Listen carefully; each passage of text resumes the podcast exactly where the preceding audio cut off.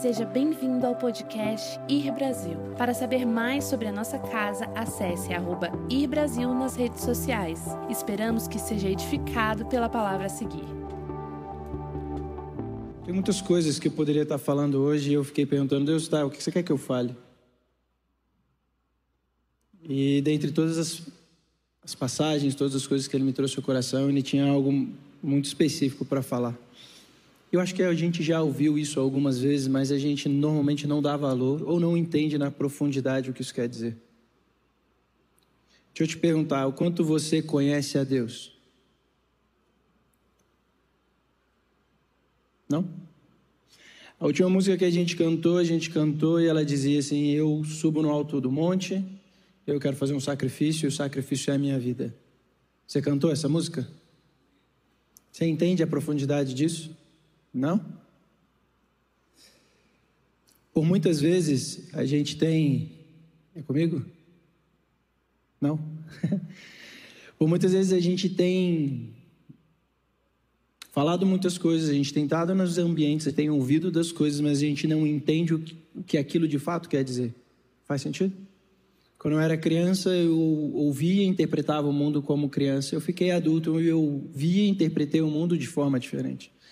Eu não entendia o que minha mãe falava quando eu era criança e, e eu entendo completamente diferente hoje quando sou pai. Faz sentido? Então hoje eu te pergunto de novo: o quanto você conhece Deus? E mais do que isso, o quanto Ele conhece você? Eu vou, eu, eu vou usar um texto de João 1, que se você quiser pode abrir na sua Bíblia, no seu celular. Mas antes de ler João 1, eu quero ler um versículo que eu gosto muito, que está em Mateus 7 pois pelos frutos o conhecereis. Colhem-se porventura uvas dos espinheiros ou figo dos abrolhos? Assim toda árvore boa produz bons frutos, porém a árvore má produz frutos maus. Não pode a árvore boa produzir frutos maus, nem a árvore má produzir frutos bons. Todavia, toda árvore que não produz bom fruto é cortada e lançada ao fogo. Assim, pois, pelos seus frutos o os conhecereis. Nem todo que me dizem Senhor, Senhor entrará no reino dos céus, mas aquele que faz a vontade do meu Pai que está nos céus. Muitos naquele dia hão de dizer-me: Senhor, Senhor, porventura não temos nós profetizado em teu nome? em teu nome não expelimos demônios, e em teu nome não fizemos muitos milagres? Então lhes direi explicitamente: Nunca vos conheci. Apartai-vos de mim, os que praticam tais iniquidades. Esse texto de Mateus, ele chama minha atenção e sempre me confrontou muito, porque ele fala das pessoas que falam do nome do Senhor, fala sobre as pessoas que executam e proferem milagres e executam o que a gente acredita ser o ápice do evangelho, quando você expulsa um demônio, quando você ora por alguém, alguém volta a enxergar, ou quando você ora por alguém, essa pessoa tem um encontro com Jesus, e tudo isso é muito legal. Mas o ápice do Evangelho é quando eu tenho intimidade com Ele. Faz sentido? E eu chegar de frente do Senhor e falar assim: Eu fiz um monte de coisa no seu nome. E ele falar assim: Mas eu não te conheço, aparte-te-me maldito. Não é o que eu quero. Pô, João, mas logo cedo de manhã assim? É. Eu tenho muito tempo que eu não, eu não venho nos púlpitos, eu estou mais focado no ensino, na sala de aula, na escola. E é muito diferente quando a gente começa a ensinar de quando a gente tem uma mensagem de 30, 40 minutos. Quando você vai ensinar, você tem uma construção, um arco maior para você tratar algumas coisas. E inevitavelmente hoje eu vou tentar fazer esse arco mesmo em 40 minutos. E é por isso que eu vou me ater em poucos pontos.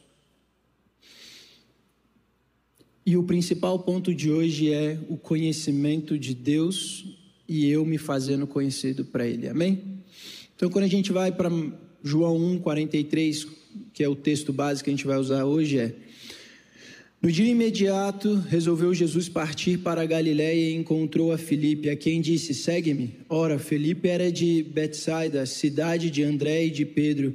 Filipe encontrou a Natanael e disse-lhe: Achamos aquele que de quem Moisés escreveu na lei e a quem se referiram os profetas, Jesus, o Nazareno, filho de José. Perguntou-lhe Natanael: De Nazaré pode vir alguma coisa boa? Respondeu-lhe Filipe: Vem e vê. Jesus viu a Natanael aproximar-se e disse a seu respeito: Eis um verdadeiro israelita, em quem não há dolo. Perguntou-lhe Natanael: De onde me conhece? Respondeu-lhe Jesus: Antes de Filipe te chamar, eu te vi quando estava debaixo da figueira. Então exclamou Natanael: Mestre, tu és o filho de Deus, tu és o rei de Israel. Ao que Jesus lhe respondeu: Por que te disse que te vi debaixo da figueira, crês?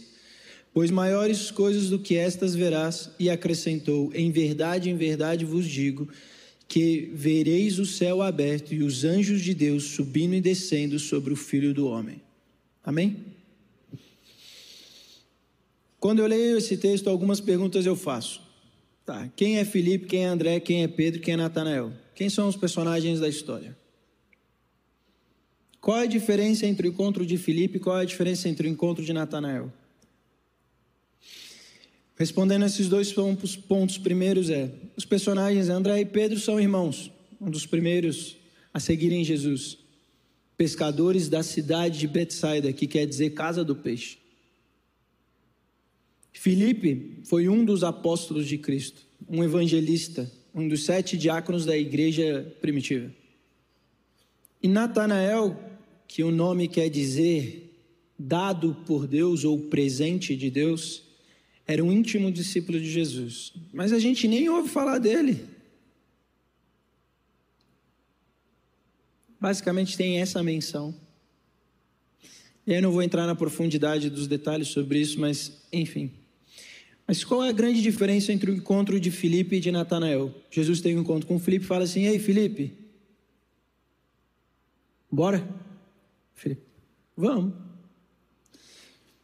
E aí Natanael, ele é encontrado por Felipe. Felipe vai até ele e fala assim: Ei, Natanael, eu ouvi falar, eu vi o cara, eu encontrei com uma pessoa que os textos que a gente costuma ler se referem a esse cara. Vamos lá? Qual é a grande diferença? No primeiro encontro, Jesus foi até Felipe. No segundo, Felipe tenta levar Natanael até Jesus. Sabe quando você quer trazer alguém da sua família para a igreja? É esse. Esse é o segundo encontro. Mas sabe o encontro que você teve, seja na igreja, seja no seu quarto, seja em qualquer outro momento que foi você e ele mais ninguém? São dois encontros muito diferentes. No primeiro encontro é Jesus te buscando. No segundo é você levando alguém até Jesus, até Deus, porque você vê nele algo bom. É igual quando você assiste um filme bom e convida todo mundo para ver. Ou quando você vai num restaurante que você gosta e convida todo mundo para ir lá. A diferença do segundo encontro para o primeiro é que o segundo encontro precisa ser provado segundo as expectativas que você criou. Faz sentido? Filipe falou assim: então, esse é o, o profeta, o filho de Deus, o homem que Moisés declarava. Ele jogou o sarrafo lá em cima. E agora Natanael vai para o encontro com essa pessoa com a expectativa lá em cima. Só que tem um detalhe nessa história que é muito importante. Ele falou que esse homem vem de Nazaré. E aí você precisa entender o que representa Nazaré. Nazaré é a cidade que não tem significado nenhum na história. É um lugar onde não tinha importância, não tinha ninguém famoso, não tinha. Não era o centro, não era a capital, não era onde as coisas aconteciam. E ele olhou e falou assim: Você está falando para mim que o cara que a gente tanto espera está vindo de Nazaré? Não acredito. E aí vem as nossas expectativas quando a gente vai encontrar com Deus. A gente vai com a expectativa daquilo que a gente está carregando daqui para lá. O que eu espero? Eu, por formação, eu sou psicólogo. E eu poderia ir no. A minha faculdade é o estudo da psique, né? A alma barra mente. E a gente estuda como prever, controlar e manipular comportamento. É isso. Todo marketing que você vê na televisão tem psicologia por trás. Todos os gatilhos que hoje a gente vê na internet, todos aqueles negócios que, de cursos milhares da internet que todo mundo vende, sete em, em seis e todas essas coisas, é gatilhos, psicologia. Como prever, controlar e manipular comportamento. João, por que você está falando isso? Porque boa parte do nosso discurso, quando a gente está no nosso convívio com pessoas, e quem está aqui em cima, ou quem está numa posição de liderança, tem um poder de influência. E que se não souber usar, machuca. E aí a gente tem um problema grave. Natanael, ele confiava em Filipe. Filipe tinha uma voz sobre ele. E ele falou talvez o que Filipe quisesse, o que Natanael quisesse ouvir. Mas ele ainda é desconfiado. E essa desconfiança vem do quê? Vem da onde? Quantas vezes na história da vida dele ele ouviu sobre esse profeta e esse cara nunca chegava? Jerusalém nessa época, Israel nessa época e, e Nazaré e todo aquele contexto histórico, ele era dominado pelos romanos. Então era um lugar de guerra, onde eles estavam esperando um outro tipo de pessoa, um outro tipo de rei. Todo mundo já ouviu e ficou naquela expectativa: vai vir, vai vir, vai vir, e nunca veio. E aí talvez você olhe para a sua história e você veja você na mesma situação, esperando uma esperança, esperando algo que aconteça, ano após ano, e aquilo não vem. O apóstolo falou aqui, né, domingo passado a gente foi consagrado pastor, retrasado, e eu esperei 18 anos. Tem gente aqui que tem menos de 18 anos de vida. É uma vida. Da palavra que eu recebi, eu tinha sete anos, foram 30 anos. Mas eu não me tornei pastora dois domingos atrás. A coisa que eu mais ouvi de todas as pessoas foi: Ah, mas você já era, foi só.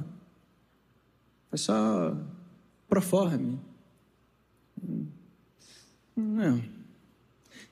Tem o seu significado, tem uma importância. Mas eu não me tornei pastor no dia que eu fui consagrado, eu me tornei pastor no dia que eu disse sim. Isso tem 30 anos. Natanael ele tinha uma escolha: sim ou não. Felipe tinha uma escolha: sim ou não. Felipe, assim como Pedro, imediatamente deixou todas as coisas e seguiu Jesus, porque Jesus foi até ele. E é difícil quando Jesus bate na porta a gente não abrir. Mas é engraçado porque a Bíblia diz que ele bate na porta e espera a gente abrir. Quer dizer que tem um monte de gente com coração duro. E agora eu quero fazer um parênteses. Jesus entrou no ambiente, viu um homem endemoniado. Os demônios todos falaram assim: Mestre, por favor, deixe a gente aí para os porcos. Não se desfaz da gente, não. Aí Jesus falou assim: Tá bom, pode ir lá. Demônios conseguem reconhecer Jesus e obedecer a Ele e muitas vezes a gente, com ele batendo na porta, não consegue ouvir, não consegue reconhecer, não conhece ele e muito menos obedecer. Puxado, né?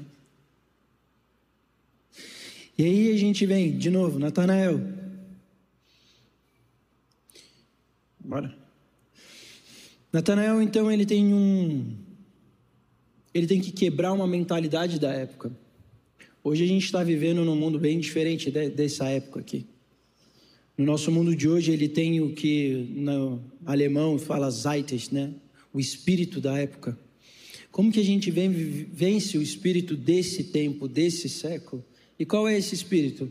O espírito dos 15 segundos, né? Do Reels, da recompensa muito rápida. Tudo é para ontem eu vi a internet nascer. Literalmente. Eu lembro quando você tinha que esperar da meia-noite para você pegar só um pulso da internet de escada, porque ela ficava para conectar. E você levava uma noite inteira para baixar uma música. Hoje você tem o Spotify, você aperta play e ele toca. O mundo de hoje não consegue esperar, é ansioso. Aí você vê todas as mazelas que explodiram na, na pandemia, de doenças mentais, psicologia se tornou um dos serviços mais procurados. Por que, que a gente não consegue mais esperar? Por que, que a gente é ansioso demais? Como vence o espírito de hoje? Como vence o espírito do que eu pareço ser e não o que eu sou? Porque as redes sociais nunca dizem quem eu sou, dizem o que eu quero que você veja. E a gente compara os palcos das pessoas com os nossos bastidores. E sempre, sempre os bastidores é bagunçado. O palco é tudo bonitinho. É uma comparação sempre injusta. Faz sentido? Então, como que eu igualo então as comparações? Como que eu mudo a minha mentalidade? Eu preciso olhar para as coisas de forma muito diferente, como Jesus olha. E aí é engraçado porque Natanael vem, então, de frente para confrontar a sua expectativa criada, e ele com uma perspectiva lá embaixo, porque ele falou assim, de Nazaré não vem nada de bom, você está me zoando. Aí Jesus olha ele de longe e fala assim: Eis aí um verdadeiro israelita, onde em quem não há dolo. Jesus poderia ter falado qualquer coisa. Ele poderia ter feito qualquer coisa. Por que ele falou isso? Eu não sei como você lê a Bíblia, mas eu, quando eu leio, eu pergunto: poxa, foi escrita por um propósito muito específico, o que está lá tem uma importância muito grande, não está à toa. Por que, que ele disse isso? O que representa, o que significa isso? Para a pessoa dele e para o contexto de todo mundo que ia ler isso e ouvir essa história. Quando ele fala, eis aí um verdadeiro israelita, ele está dizendo assim: Ei, eu te reconheço como aquele povo que o meu pai me chamou para buscar. Eu vim para buscar o povo de Israel. Ele trouxe menção sobre a história dele. E ele disse: Sobre você não há malícia, não há intuito de dolo, né? de, de fazer algo malicioso, de forma negativa. Quando ele está falando isso, ele não está falando só da identidade dele ou como ele é, mas ele está falando da linhagem dele. E Natanael, quando você vai procurar na Bíblia, os nomes Natanaéis que aparecem, normalmente eles são levitas ou reis. Eles sempre estão nesses dois cenários. Então ele está falando da história dele, mas ele também está apontando para o futuro. E aí ele fala assim: peraí, esse cara está falando algo que me chamou a atenção. Aí ele pergunta: de onde você me conhece? E aí eu vou fazer uma pausa. Como eu falei, eu sou o João, tenho 37 anos, sou casado com a Isabel, que estava fazendo a transição, meu filho Daniel, o Vitor Hugo está na salinha das crianças, sou psicólogo. Você me conhece? Não, eu te dei minhas credenciais, né? O que a gente normalmente faz quando a gente vai ser apresentado uns aos outros. A gente fala o que, o que nós fazemos como profissão, nós falamos sobre a nossa composição familiar, mas isso não diz quem eu sou, diz o que eu faço ou diz o que meu ambiente que eu tenho. Se eu fosse um pouco mais profundo e eu fosse contar a minha história para você em, em, dois minutos. Minha mãe era estéreo. Minha mãe durou 10 anos para eu pudesse nascer. A Célia foi uma das pessoas que orou pela minha mãe. Dez anos depois, em 1985, eu nasci. Meu pai saiu de casa quando eu tinha três anos porque ele traiu minha mãe. Com sete, eu fui atropelado e minha mãe me viu sendo atropelado eu voando. Então, quando eu tiver de costas, você vê um buraco na minha cabeça, não é porque o barbeiro é ruim, é porque eu bati a cabeça e não nasce mais cabelo. Só que naquele dia o anjo falou assim: vai pegar, mas ele vai ficar bem. E uma semana antes, Deus falou para ela: fica tranquila que eu vou dar livramento de morte para alguém da sua família. Com oito anos, eu fui diagnosticado com uma doença que, segundo a medicina, é incurável hepatite autoimune. A partir dos oito anos, então, eu tomei corticoide dos oito aos meus 29 anos. Corticoide, azadirprina, só imunossupressor. Enfim, era para eu ser baixinho, gordo e careca. Gordo a gente está trabalhando. Mas eu tenho 1,80m, ainda tenho cabelos, graças a Deus.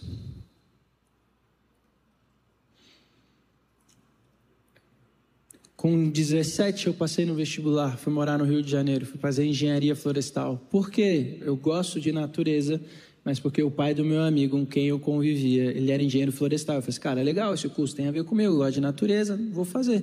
Fui para o Rio, para a faculdade que ele fez. Fiquei um semestre, minha mãe teve câncer no seio. Eu saí do Rio de Janeiro e voltei para Brasília para fazer psicologia no IESB e cuidar da minha mãe. Então, eu saí da Federal Rural do Rio de Janeiro para uma particular. A diferença de conhecimento era um abismo dentro da faculdade particular. A diferença econômica nem tanto. Na faculdade pública era uma diferença econômica gigante, mas uma intele diferença intelectual muito pequena. E é um, são ambientes completamente diferentes. Me formei em psicologia. Conheci a Isabel nessa época, quando eu estava fazendo faculdade, quando eu voltei para Brasília. Tive um relacionamento com ela depois que eu saí de um e ela saiu do outro. No meu terceiro encontro com ela, eu falei assim: Ó, você está afim de mim, eu estou afim de você, eu não quero ficar com você, não quero nada com você, a gente vai orar. Porque ou Deus vai falar e a gente vai casar, ou você vai para o seu canto, eu vou para o meu. A gente orou por dois meses e meio. Eu, dois, ela acha que foram três, dois e meio, fica ali na média, todo mundo fica feliz. Eu vivi minha vida entregue dentro da igreja. Eu e ela, a gente dedicava um monte de coisa. Algumas pessoas para falar com o Gustavo naquela época precisavam ligar no meu celular. Meu celular não parava. Eu cuidava de uma casa de reabilitação de dependentes químicos cujo meu avô fundou e aonde meu pai se recuperou, conheceu minha mãe, enfim. Que era o desafio jovem de Brasília. Mas Deus tinha me dado uma palavra antes de eu conhecer a Isabel, quando eu fui para a faculdade no Rio de Janeiro quando eu tinha 17 para 18 anos. Ele falou assim: Você vai ter um filho, o nome dele é Daniel. Legal? Então, no primeiro ano de namoro, eu fiz um negócio handmade, né, feito à mão, e dei para ela e falei assim: Ó, eu, você e o Daniel. Ela falou assim: Cara, doido. A gente está namorando só um ano, ele já está falando de filhos. Mas quatro anos depois de relacionamento, a gente caiu. Isabel engravidou, a gente casou em dois meses. Daniel quer dizer: Deus é meu juiz.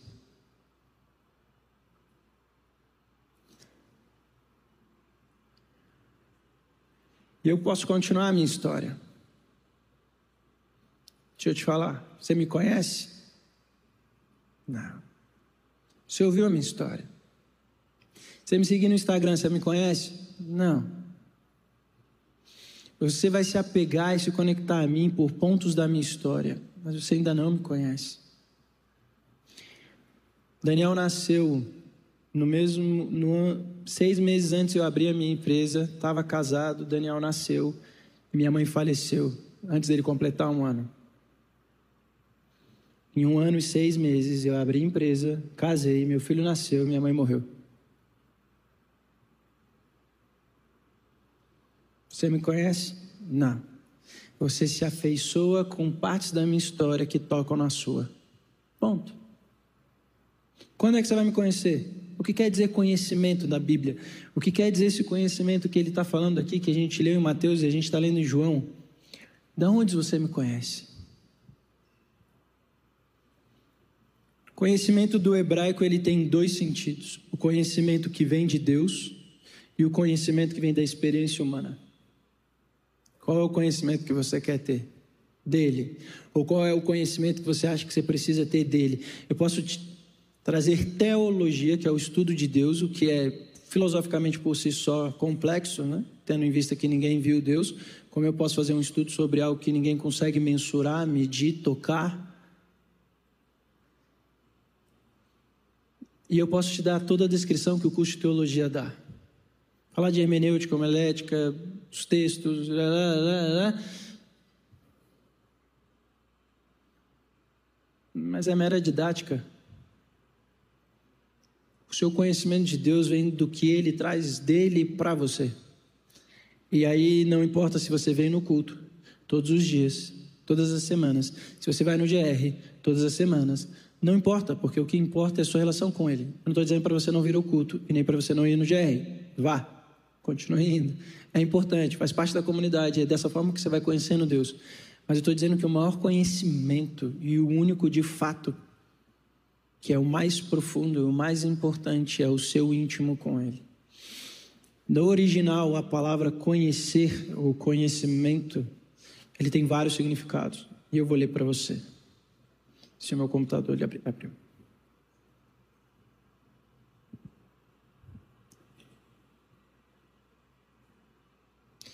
Conhecer quer dizer chegar a saber, vir a conhecer, obter conhecimento, tornar-se conhecido, conhecer, entender, saber, expressão idiomática judaica para a relação sexual entre homem e mulher, tornar-se conhecido de, conhecer, conhecimento fundado na experiência pessoal, ver com os olhos da mente.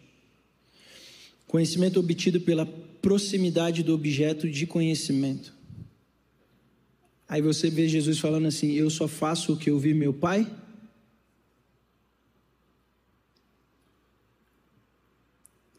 Ele tinha intimidade. Faz sentido? Pergunta é: quanto você tem intimidade com Deus? Quando Ele fala no seu ouvido, você conhece? Você reconhece? A Bíblia diz que as ovelhas reconhecem a voz do bom pastor. Se você conhece a voz da pessoa que está aqui em cima, isso é legal, isso é bom, isso vai te ajudar no seu processo. Mas quando ele chama, quando ele bate na sua porta, você consegue saber? Deus não fala comigo, ele fala. Todo pai anseia por conversar com seu filho. Todo pai anseia por ouvir do dia do seu filho. Todo pai anseia participar da vida do seu filho todo. Os que não conseguem é porque estão focados no trabalho para trazer dinheiro para dentro de casa, para dar para os filhos condições onde que eles acreditam que é melhor. Mas deixa eu te dizer, a melhor coisa na vida de uma relação entre pessoas é intimidade. Porque de nada você mais vai levar senão as memórias, a experiência, são esses os pontos marcantes. Eu lembro até hoje. Logo que eu casei, eu tive um relacionamento muito difícil com a Isabel. Hoje está bom, mas foi muito difícil. Eu lembro um dia eu estava lá no meu apartamento minha mãe bateu no meu peito assim e falou: João, você tem que ter paciência com ela. Isso é conhecimento. Isso é o que fica.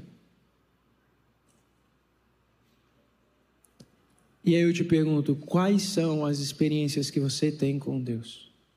Quando foi que você ficou nu diante dele e falou assim: Deixa eu me fazer conhecido. Deixa eu te mostrar quem eu sou. Está aqui minha mão mirrada. Está aqui eu com lábios impuros. Me conhece. Mas eu já não me conhece? Conhece. Como que a gente lê um texto que ele diz assim: Ei, a parte de mim, maldito, porque eu não te conheço. Mas ele me conhece, porque ele conhece todas as coisas. Ele fez todas. Ele sabe o meu nome, ele sabe né, tudo. Ele me conhece na palma da mão. É porque a gente não pergunta, porque a gente não tem um segredo aí. Tem uma intenção dele. E essa intenção é de intimidade. Você pode morar na casa com alguém. Deixa eu te falar, tem muitos filhos e pais aqui que moram na mesma casa, vivem todos os dias juntos e ainda assim não se conhecem.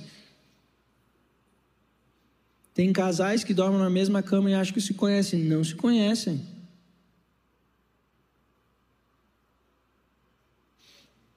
Da onde vem esse conhecimento? Como adquirir esse conhecimento? Como ter intimidade? Como eu consigo saber o que o outro pensa sem ele abrir a boca?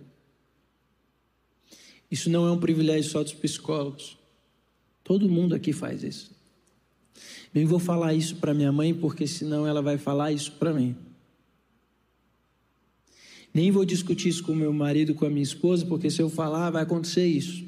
A gente fica nesse universo onde a gente espera que o outro faça e a gente faz antecipadamente, porque a gente diz que conhece, mas a gente nunca dá, de fato, a situação, a oportunidade para que ela se revele por completo. Aí o que acontece? A gente começa a se esconder. Eu queria falar, mas para gerar, não gerar um problema, deixa eu ficar quietinho. Deixa eu te falar, você está perdendo sua identidade. Você está deixando de ser quem você é. Está deixando de que o mundo saiba quem você é. A luz que brilha em você, você está botando embaixo do vaso. embaixo da mesa? Porque está com medo de conflito. Porque né, tem preguiça. E a gente está na geração ansiosa, quero resultado, tudo agora, agora, agora, agora, agora. Tem tanto problema para resolver, menos um. Só que você só está adiando um problema inevitável. E Jesus, ele nesse texto, quando ele confronta Natanael, quando ele diz que ele conhece ele, ele diz que conhece ele não pela experiência humana, porque ele nunca tinha estado com Natanael. Eles nunca conviveram juntos, eles nunca comeram juntos. Ele está dizendo que o conhece a partir de uma revelação do céu, que é o que ele mostra para Pedro. Ele fala assim: Pedro, eu te vejo, eu vejo o coração, que é o que para mim importa, não é o que você está fazendo. A ponto dele chamar Pedro, que era o amigo, o homem que ele falou assim: Ei, sobre você eu edificarei a minha igreja. Ele falou assim: Para trás de mim, Satanás. E para Judas ele falou assim: Vem, amigo, vem, me leva para a cruz. Aí você começa a entender as coisas de uma forma muito diferente. quem você se tornou conhecido, para quem você se permite ser conhecido. Ou é você esse fake da internet? Você mostra só o que as pessoas querem ver, fala só o que as pessoas querem ouvir. Não vai dar certo. E com Deus menos ainda. E ouvir de Deus e saber quem Ele é e ouvir dele a verdade, ainda que seja difícil de ouvir, é a melhor coisa que pode você, você pode escolher e fazer na sua vida. Eu lembro quando minha mãe morreu e eu orei pela minha mãe, minha mãe estava com uma lesão no braço. Ela estava com várias bolhas, enfim, que necrosaram. O médico falou assim: então, João, tem várias necroses. A gente vai abrir o braço da sua mãe, a gente vai tentar fazer uma raspagem, mas eu acho que a gente vai ter que amputar o braço da sua mãe. Beleza? Minha mãe estava em UTI de isolamento, então tem a UTI, tem dentro da UTI uma salinha fechada. E eu só podia ver ela 30 minutos por dia. Então eu fui lá, orei e falei: Senhor, eles vão abrir, vão fechar e não vão achar nada. No outro dia de manhã eu cheguei e falei assim: E aí, como foi? Ele falou assim: Cara, João, a gente abriu, fechou não achou nada. Eu falei assim: Glória a Deus. E a palavra de Deus para mim foi que a minha mãe ia ter um tempo de descanso. Só que descanso na Bíblia é dormir e acordar. É sinônimo também para morte, assim como sono. E aí eu cheguei um dia, me mandaram uma mensagem, eu tava saindo, me ligaram, eu estava saindo do banho para dar um GR. E aí, antes do telefone tocou, eu no chuveiro, Deus falou assim, é do hospital. Eu falei assim, tá bom. Eu atendi, falaram, então, vem aqui no hospital. Eu falei assim, tá bom. Guga, vamos comigo no hospital. A gente foi no hospital. Quando chegou lá, eles deram a notícia que minha mãe faleceu. Eu liguei para Isabel, eu falei assim, tatuava todo mundo na minha casa. Eu falei assim, ó, faz um culto de adoração, eu vou resolver as coisas aqui. E na minha cabeça, o jogo não tinha acabado. Só acaba quando termina, não tinha terminado. Eu podia ainda orar pela minha mãe e minha mãe ressuscitar. Isso não era algo assim, poxa, será? Isso para mim era muito certo, eu só queria encontrar ela. Eu estava com a faca nos dentes, o sangue nos olhos. Eu desci a rampa do hospital, o Santa Lúcia.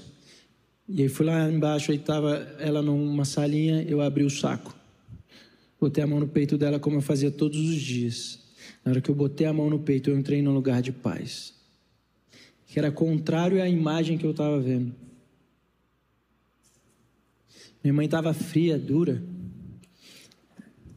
E eu falei, cara, não está batendo. Deus falou assim: ela está comigo, ela está em paz. Eu ajoelhei e fiz uma oração de gratidão. O que é isso? Se não conhecimento, intimidade onde você abre mão do que você quer, do que é seu, para ouvir o que Deus quer. E nesse dia Deus falou assim: João, quando você me pediu, eu ouvi, eu dei o que você pediu. Braço da sua mãe estava lá inteiro. A pergunta é: o que você vai me dar quando eu mandar uma ordem do céu para a terra? Ela é minha, tá bom? Podia ficar bravo com Deus. Podia ficar chateado. Podia abandonar o evangelho. Como muita gente faz quando não tem o que quer, como toda criança birrenta faz. Mas o meu conhecimento de Deus, o que eu tinha adquirido até ali, foi o suficiente para falar assim: não. Amém. É sua vontade, amém. Mas naquele outro dia eu voltei para casa e falei assim: Senhor, é o seguinte, a gente vai brigar um pouco aqui. Aí foi tipo eu e Jacó, né, no vale de Jaboque ali, brigando com o anjo do Senhor. Jacó, Jacó lutou uma noite, eu lutei quatro meses. Eu sou mais teimoso. E, e durante esses quatro meses que eu fiquei em depressão, procurando uma resposta de Deus, Deus me disse só assim: João, tudo isso foi para que você fosse forjado. Eu falei assim: sério? Falei, tá bom. E eu falei assim: então eu quero te conhecer. Eu quero conhecer o Sabaote, o Rafa, o Jireh, o Adonai, o Emanuel. Eu quero conhecer todas as suas facetas. Eu não quero conhecer só o cara que eu chego assim, me dá, me dá, me dá, dá anoninho, dá anoninho, dá. Me dá. Eu quero conhecer tudo. Daquele momento em diante, durante um ano e meio, Deus só falou para mim sobre identidade. Conhecer de Deus, aí na maioria dos do casos, a gente quer o Deus que cura, o Deus que me dá dinheiro, que me dá um emprego, que traz uma pessoa legal para eu casar. Mas a gente não quer conhecer o Deus que me chama para a guerra. A gente não quer conhecer o Deus que me chama para a provação, me chama para levar a mensagem dele. E aí é um desafio.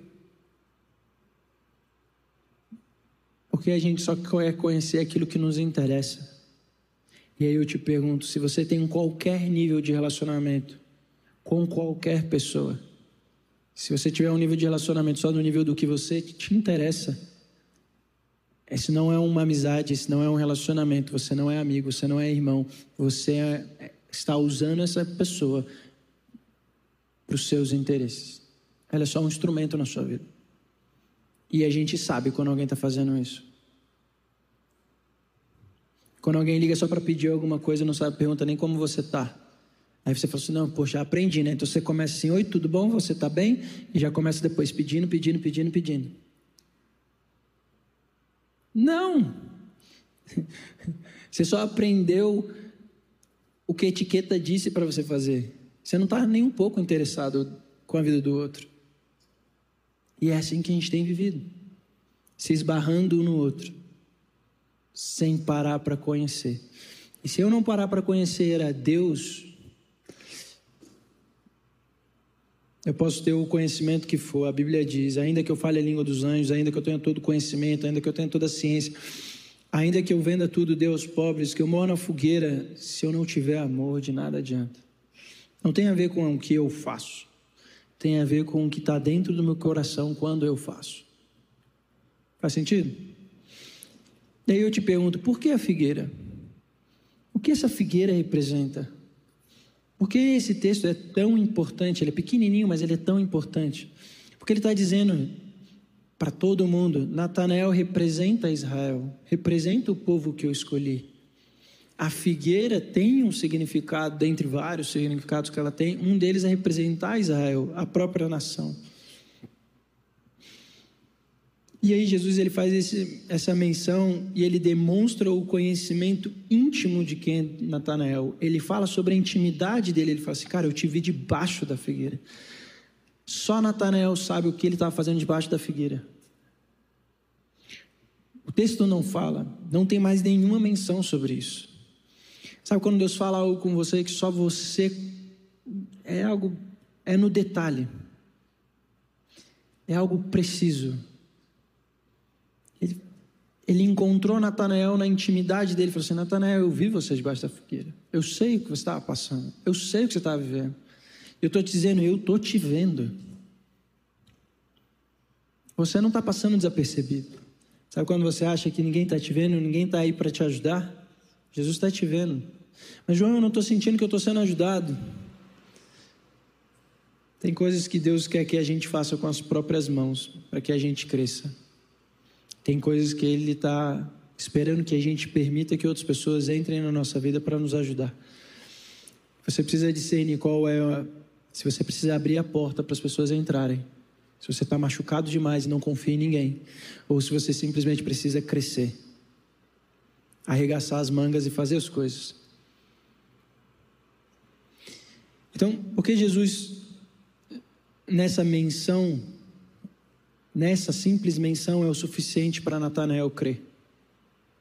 Porque pela primeira vez, é a primeira menção que a palavra creu em relação a Jesus aparece, foi nesse texto. Natanael foi a primeira, nesse texto de Natanael foi a primeira vez que aparece, eu criei em você, Jesus. E ele é a segunda pessoa, a primeira depois de João Batista, a dizer: Você é o Filho de Deus. Crer no original hebraico é pensar que é verdade, estar persuadido, acreditar. Convicção e verdade para a qual um homem é impelido por uma certa prerrogativa interna e superior. Natanael então se torna um modelo de referência para mim e para você. Ele se torna um exemplo de anseio por Jesus. Cara, tem alguém que olha por mim, não importa onde eu estou, e que me conhece no íntimo. Ele sabe os meus defeitos, ele sabe o que eu quero fazer, mas tem uma coisa que é muito legal. Ele falou que esse aqui era um homem verdadeiramente sem dolo. A pergunta é: quantas vezes você entra diante de Deus com dolo? Senhor, então eu vou te dar isso, aí você me dá aquilo. Isso é dolo. É intenção. E eu entendo o nosso comportamento. A gente cresceu a vida inteira ouvindo isso. Se você fizer isso, então isso. Se você deixar de fazer isso, então você não vai ganhar aquilo. A gente basicamente criou os nossos filhos assim a gente foi criado assim e continua assim. Eu entendo. Mas quando é que a gente vai romper com isso? Fala, Senhor, eis-me aqui, vazio. Toma. O que você vai colocar em mim agora?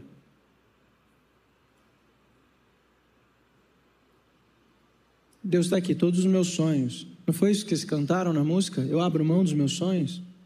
Abre mão agora do concurso público, do casamento. É fácil quando a gente canta sem entender a profundidade das coisas. Difícil é a gente falar assim, ei, eu vou viver pela palavra.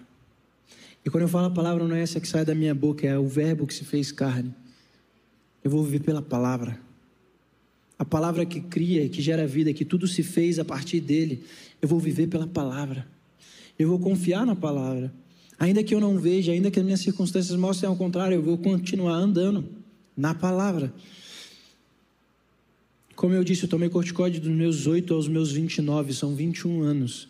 Por que você parou de tomar corticóide? Porque eu tinha uma palavra com 16, 17 anos. Não lembro ao certo. De que Deus ia me curar. Deus falou assim: Eu vou ser seu remédio. Isso é legal. Foram 16 ou 17 anos depois, ouvindo várias vezes, sabe, você ir naquele culto. Quem tem uma doença incurável? Eu, eu, é hoje, é hoje. Nada. Eu fazia os exames, tudo é hoje, é hoje. Nada. Eu ouvi várias palavras de João, eu vejo Deus trocando o seu sangue. Eu falei, é legal. A minha doença é só trocando sangue mesmo. Meus anticorpos são tudo burro, fica me agredindo. Uma vida depois, depois de um acampamento onde eu orei por cinco pessoas. As cinco tinham um problema na lombar e no pé.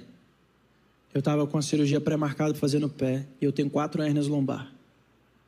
Retificação lombar, minha coluna é de velho. Todas as cinco foram imediatamente curadas. Saíram pulando, lindo, maravilhoso. Eu falei, Senhor, não vou para a faca. E eu fui para a faca. Falei, por quê? Eu tive que parar numa médica, numa hematologista. Ela olhou todos os meus exames, porque ela precisava me dar o laudo para fazer minha cirurgia. Ela falou assim: João, por que você está tomando remédio? Você está curado. Aí eu olhei e falei assim: a medicina sempre disse que essa palavra nunca existiu para mim. Porque era uma doença incurável. Eu estou ouvindo hoje de um médico que eu estou curado. Hum, legal, Senhor, e aí?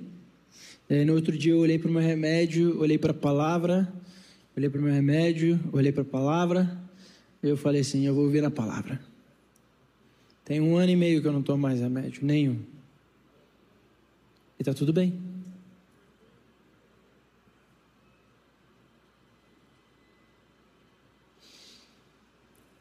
Todos os momentos cruciais da minha vida não foi decidido entre eu e uma pessoa. foi decidido entre eu e uma experiência com Deus. Todos. Porque eu prefiro o conhecimento que vem da eternidade do que o conhecimento da humanidade que é perecível. Tem prazo de validade. Faz sentido? Hoje de manhã, domingo, de carnaval, quero para a gente estar tá pulando na alegria do Senhor. E fizemos e vamos fazer mais. Eu quero te dizer: abra mão de tudo pelo conhecimento e excelência de quem Cristo é. Não se contente com as palavras de púlpitos ou de GRs ou do que as pessoas dizem na internet. Vá atrás. Porque ele é íntimo, pessoal e intransferível. E aí, qual é o prêmio, entre aspas, se a gente pode dizer assim, desse conhecimento de Deus? Esse prêmio é nem olhos viram, nem ouvidos ouviram, nem jamais penetrou o coração do homem o que Deus tem preparado para aqueles que o amam. É ver anjos subirem e descerem escadas. Ele faz de novo uma referência clara a Jacó. Faz uma referência clara à fundação de Israel quando ele olha para Natanael e fala assim: Ei, deixa eu te falar. Você creu em mim porque eu só disse sobre onde você estava? Que legal. Mas deixa eu te falar, isso é pouco perto do que você vai ver. E que vai fazer com que você creia cada vez mais. São essas as minhas experiências que eu estou contando para você que me fizeram cada vez mais abrir mão do mundo e me tornar mais dedicado ao Senhor. Me tornaram uma pessoa mais íntima dele. Não só pelo que eu ouvi, mas pelo que eu vivi com ele. Sugestão: abra mão do que você acha que conhece de Deus e busque ter um relacionamento com Ele. João, todo mundo fala isso. Como eu faço isso? Como eu começo a fazer isso? Senta na sua cadeira, põe um copo de água a mais. Senhor, vamos conversar. Põe um cafezinho a mais. Senhor, vamos conversar. Qual a premissa do seu dia? É a academia? É o trabalho? É levar os filhos para a escola? Como começa o seu dia? Como termina o seu dia? Quando a gente está em fase de namoro, né? Apaixonado, desliga você, não, desliga você. Na minha época era assim, não sei hoje. O tempo todo em cima, o tempo todo falando, o tempo todo mandando mensagem. Chega a ser chato, não dá espaço um para o outro.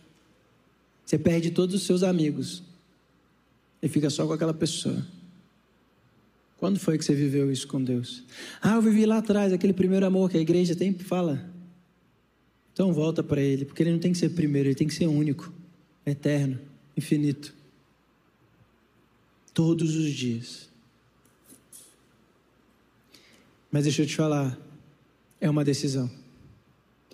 E eu encerro aqui. É uma decisão. Por que, que é uma decisão?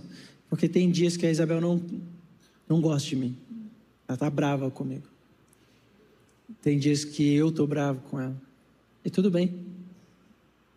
Mas a minha decisão, ela não é por sentimentos momentâneos e passageiros. Não são circunstanciais. Eles são uma decisão eterna que se renovam todos os dias. E é por isso que a graça e a misericórdia de Deus se renova toda manhã por mim e por você. Ele fala assim: vamos começar de novo. Você tem um dia inteiro de chance para a gente se conhecer, a gente ficar melhor um com o outro. Vamos lá. Mas é minha escolha. Eu vou ter que decidir se eu quero ver esse Jesus e acreditar quem Ele é pelo que ele demonstrou ou pelo que ele ainda não demonstrou, só pelo que eu ouvi falar dele. Mas eu preciso decidir em algum momento crer nele. E aqui tem um problema da igreja, e a igreja, quando eu digo a igreja geral, a gente muitas vezes é convencido ao, ao evangelho e não convicto do evangelho. A gente é convencido a andar com Deus, a gente não é convicto de quem é Deus. E isso é uma diferença brutal. Quando eu sou convencido, eu questiono: por que, que eu tenho que me esperar até o casamento? Quando eu sou convencido, eu questiono sobre dízimo e ofertas. Quando eu sou convencido, eu questiono sobre o que a igreja vai chamar de leis, doutrina. Mas quando eu sou convicto, quando eu disse sim para Isabel, eu disse não para o resto do mundo. Deve ter aí, se eu jogar pela metade, metade do mundo, homem e mulher, tem uns 4 bilhões de nãos que eu tive que dizer.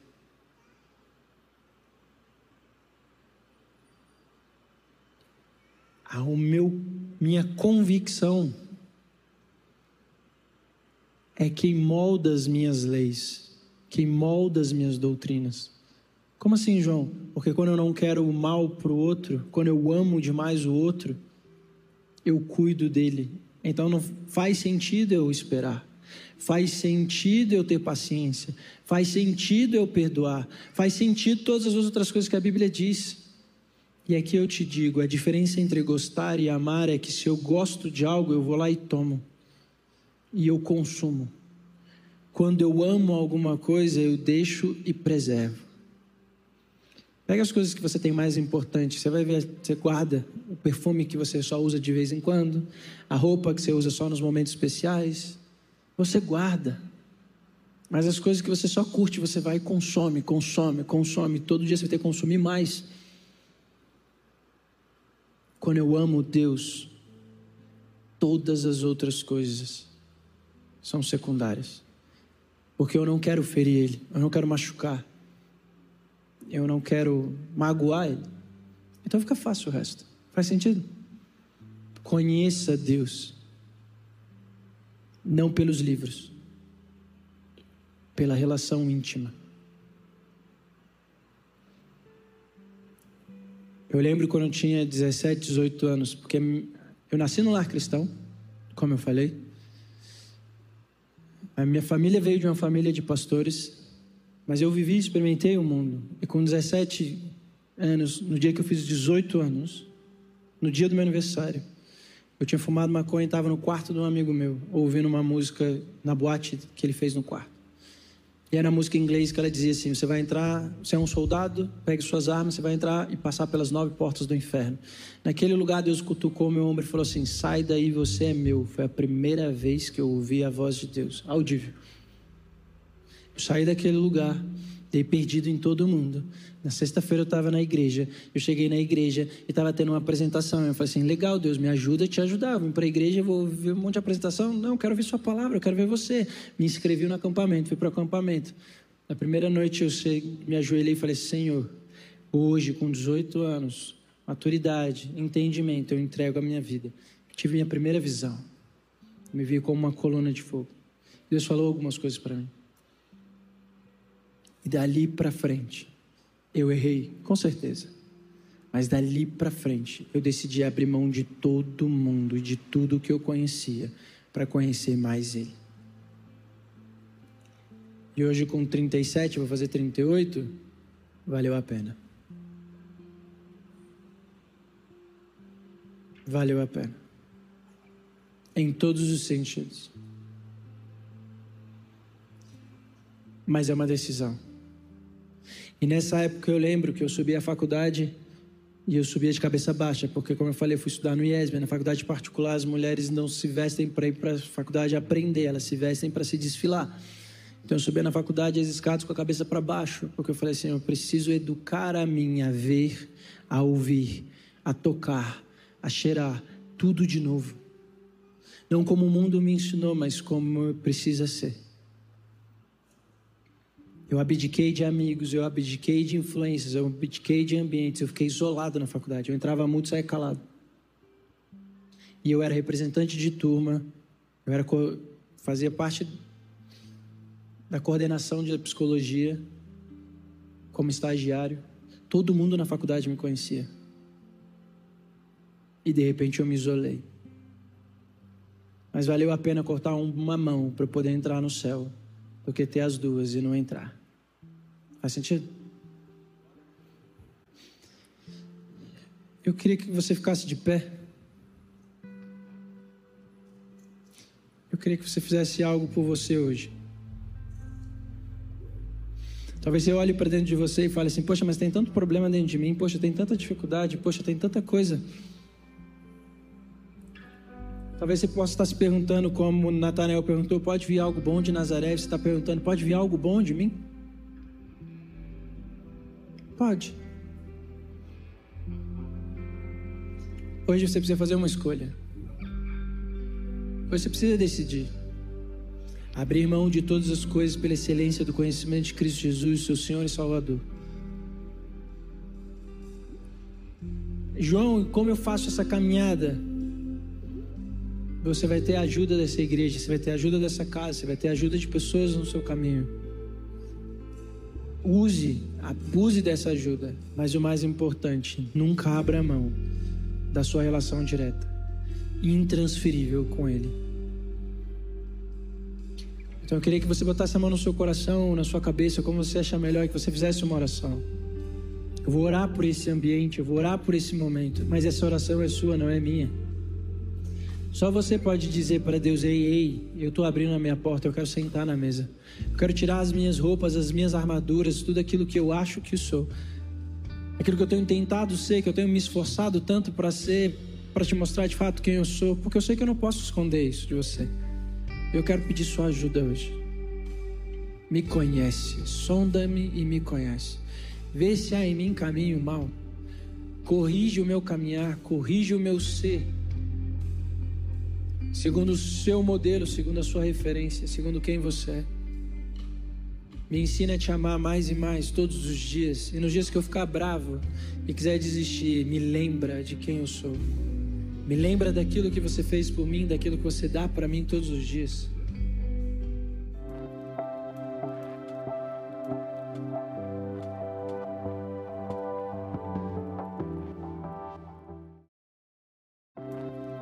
Seja bem-vindo ao podcast Ir Brasil. Para saber mais sobre a nossa casa, acesse arroba Ir Brasil nas redes sociais. Esperamos que seja edificado pela palavra a seguir.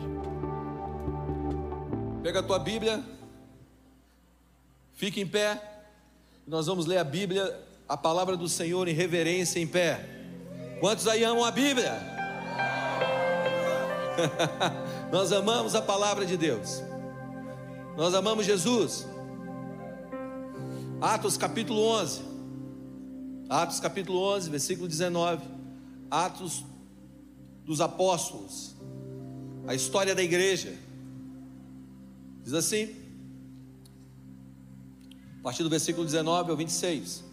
Os que foram dispersos pela perseguição que sucedeu por causa de Estevão caminharam até a Fenícia, Chipre e Antioquia, não anunciando a ninguém a palavra, o evangelho, senão ou somente a judeus. E havia entre eles alguns homens de Chipre e Sirineus, os quais entrando em Antioquia falaram aos gregos, anunciando o Senhor Jesus. E a mão do Senhor era com eles, e grande número creu e se converteu ao Senhor.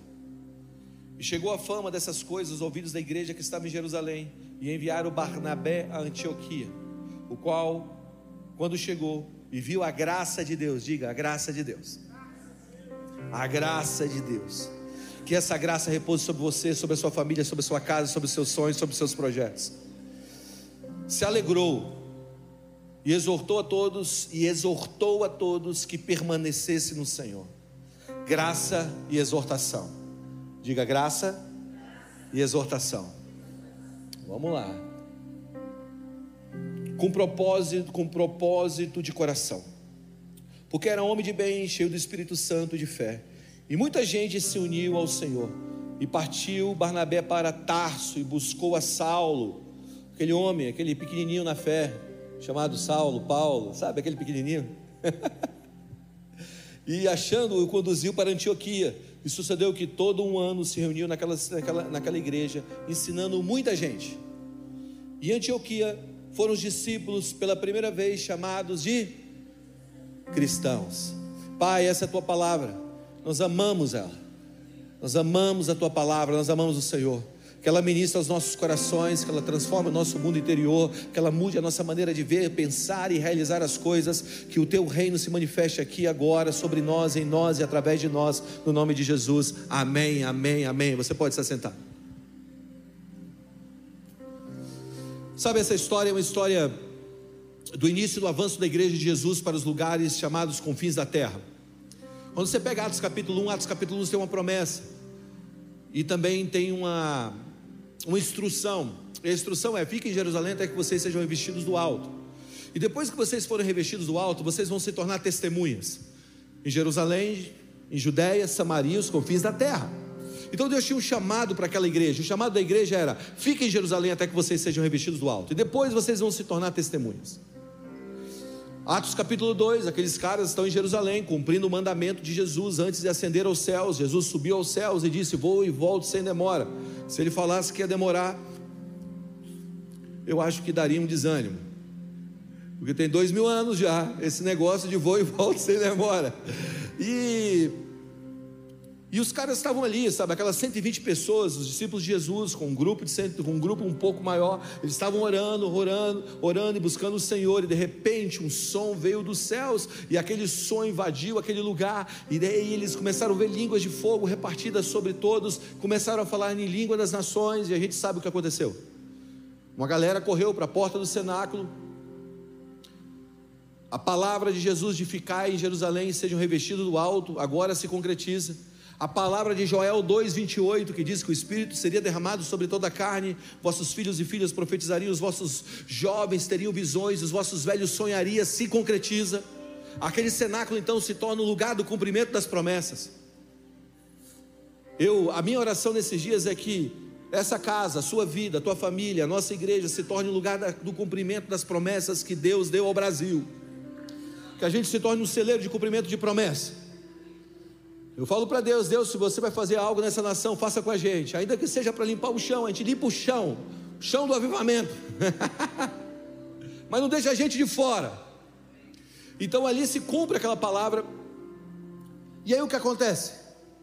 Eles têm que partir, eles têm que partir, só que eles não vão, eles ficam em Jerusalém, Atos capítulo 3, eles estão em Jerusalém. Atos capítulo 4, eles estão em Jerusalém. Atos capítulo 5, eles estão em Jerusalém. Atos capítulo 6, estão em Jerusalém. Atos capítulo 7, aí a coisa começa a apertar. Estevão é apedrejado e agora eles se dispersam pelas nações. E essa história começa a se desenrolar por causa do apedrejamento de Estevão. Porque o texto está dizendo: depois do apedrejamento, do martírio de Estevão, a igreja se espalha. Sabe por que o evangelho chegou até você? Chegou até mim? Porque alguém foi martirizado. Muitas vezes a gente dilui essa verdade do Evangelho, que o Evangelho é só, ah galera, eu sei que o Evangelho é boas novas, ok? Eu sei. Mas de alguma maneira existem pessoas que deram a vida por esse negócio chamado Reino de Deus Evangelho, para que ele chegasse até a mim e a você. E agora, quando eles chegam, eles começam a ser dispersos, e a Bíblia fala aqui que eles caminham para a região da, de, da Fenícia, de Chipre, de Antioquia, pregando só judeu. Aí tinha um grupinho ali no meio que os caras decidem a pregar para outras pessoas. Aí eles veem uns gregos ali em Antioquia e começam a pregar para os gregos de Antioquia. E quando eles pregam para os gregos, a Bíblia, a Bíblia fala que a graça do Senhor vem sobre eles, de uma maneira tal que o efeito daquilo chega na igreja de Jerusalém. O que estava acontecendo lá em Antioquia volta, tem um efeito, tem um efeito bumerangue, e volta a Jerusalém, fala, e, e eles começam a, a ouvir algo dizendo assim: cara, a graça de Deus caiu sobre Antioquia. A graça de Deus caiu sobre um povo, sobre gregos. A graça de Deus chegou aos gregos. Os gregos estão se convertendo, milagres estão acontecendo, sinais estão sendo operados, algo está acontecendo. E aí a igreja, a igreja, você tem que entender algo, a igreja estava fundamentada em Jerusalém. Jerusalém era um berço, um centro apostólico. Por que um centro apostólico? Porque os apóstolos estavam ali, firmes ali em Jerusalém. Então eles pegam esse homem chamado Barnabé e envia e quando o Barnabé vê o que está acontecendo, ele diz o seguinte: Olha só, exorto-vos para que vocês permaneçam no Senhor, porque a graça de Deus está sobre vocês. Então, o que ele, o que ele faz para gerar um movimento certo, um movimento correto? Ele traz uma exortação. Então, diga comigo: exortação é algo bom. Olha para o lado e diga assim: quando Deus, olha para o teu irmão e diga: quando Deus quer fazer algo atemporal na tua vida, Ele vai trazer algumas exortações.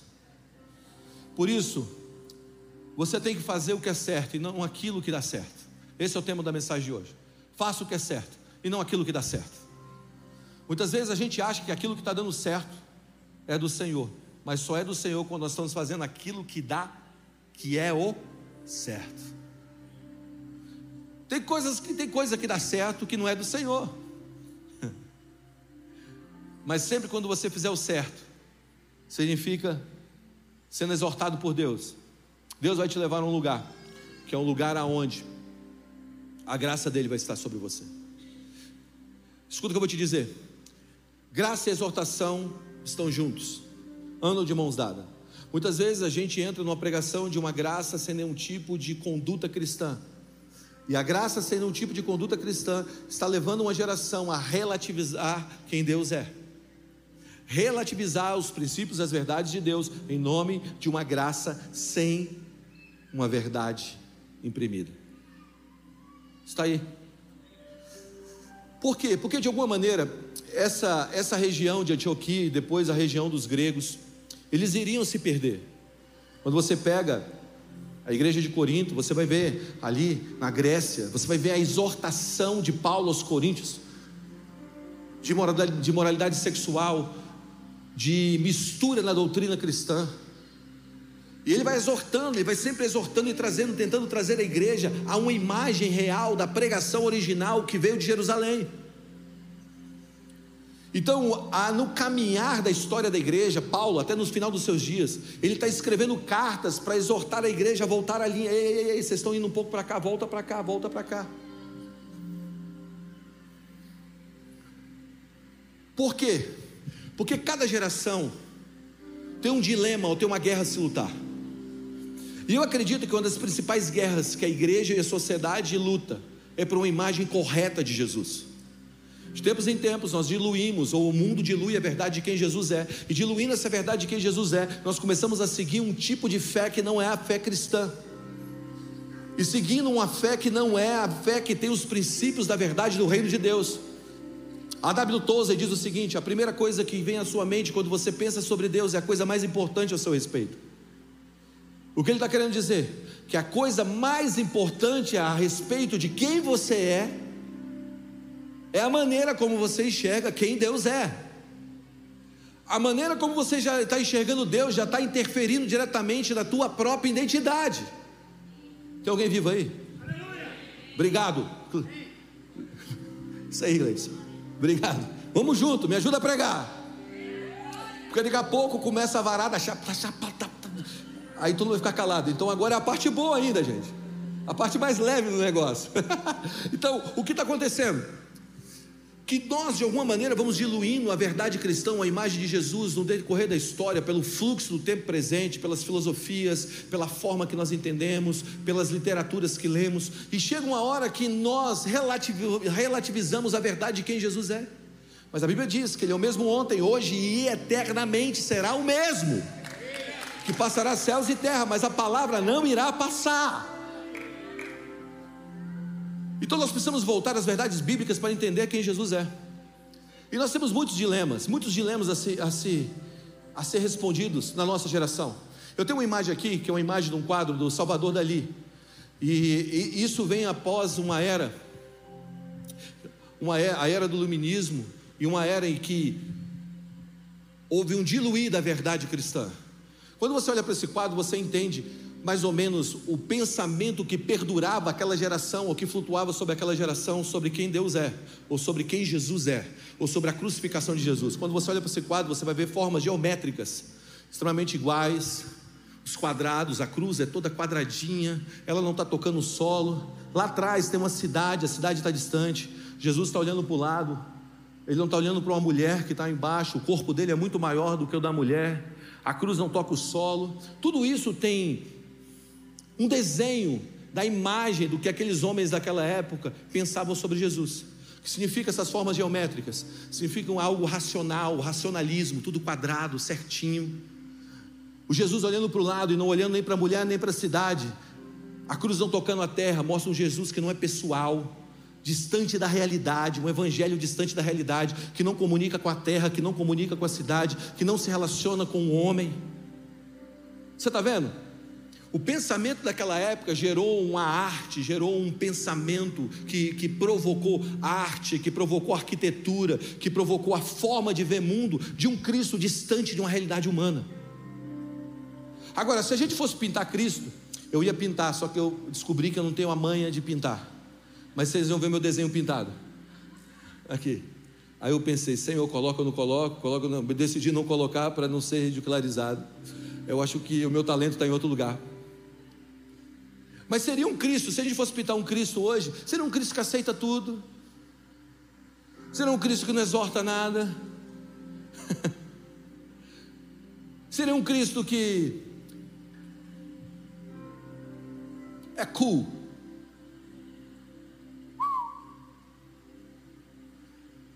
Eu cheguei, quando eu googlei para poder. Eu vou dizer o que eu vi, tá? Quando eu googlei para achar uma imagem de um Cristo dessa geração, eu achei o Cristo até segurando um cigarro de maconha. É sério. Talvez seja uma ofensa para você, mas hoje, eu li uma reportagem essa semana, que eu estou preparando um estudo de cosmovisão cristã para dar num discipulado que eu faço. E nesse estudo, eu cheguei a, um, a, um, a uma matéria que diz o seguinte: uma menina no Brasil dizendo, Eu sou garota de programa e sou cristã. E está tudo bem. E eu digo para você: não é compatível. Nós temos que entender o que está escrito aqui em Mateus capítulo 11, versículo 28, de uma maneira clara. Em Mateus capítulo 11, versículo 28, Jesus diz o seguinte: é um texto maravilhoso, letrinha vermelha aí na sua Bíblia, palavras de Jesus. Venha a mim, todos que estão cansados e sobrecarregados, e eu os darei descanso. Quantos querem ter descanso? Tomem sobre vocês o meu jugo e aprendei de mim, porque eu sou manso e humilde de coração. Vocês encontrarão descanso para suas almas Quantos aqui quer encontrar descanso para sua alma?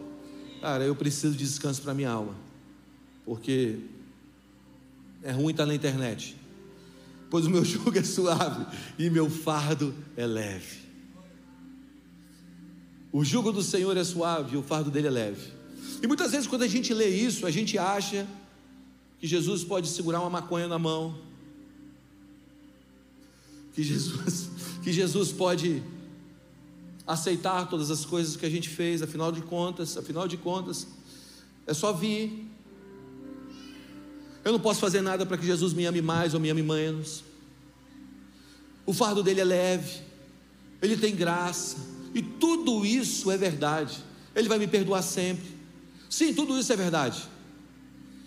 Mas você precisa entender algo. Existe algumas exigências para você ter um fardo leve. E essas exigências não pesam o fardo, essas exigências aliviam o fardo da tua vida.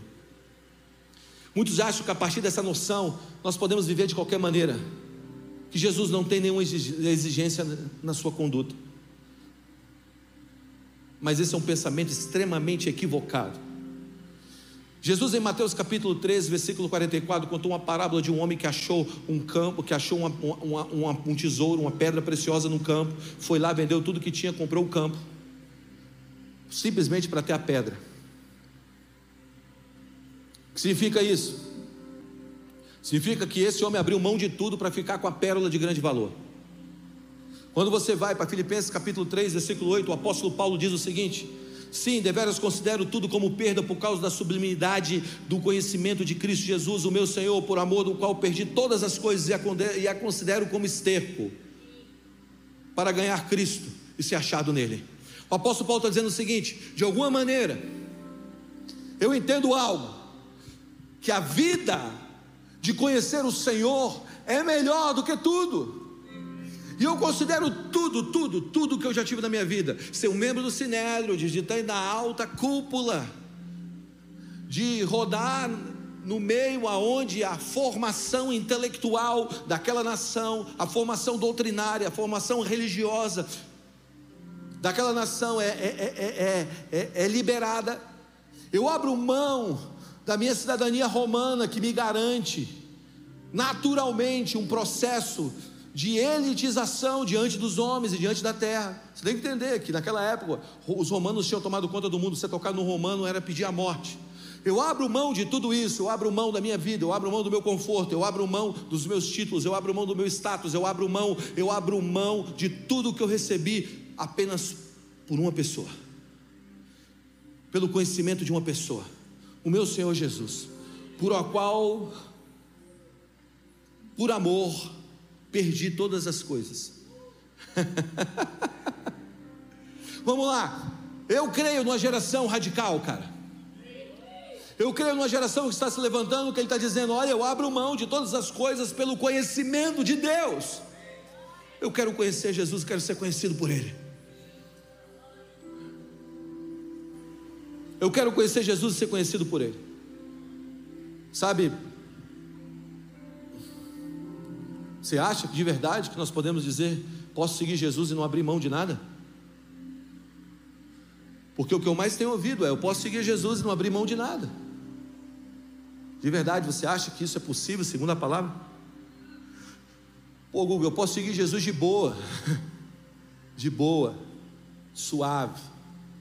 Eu só curto aquela brisa.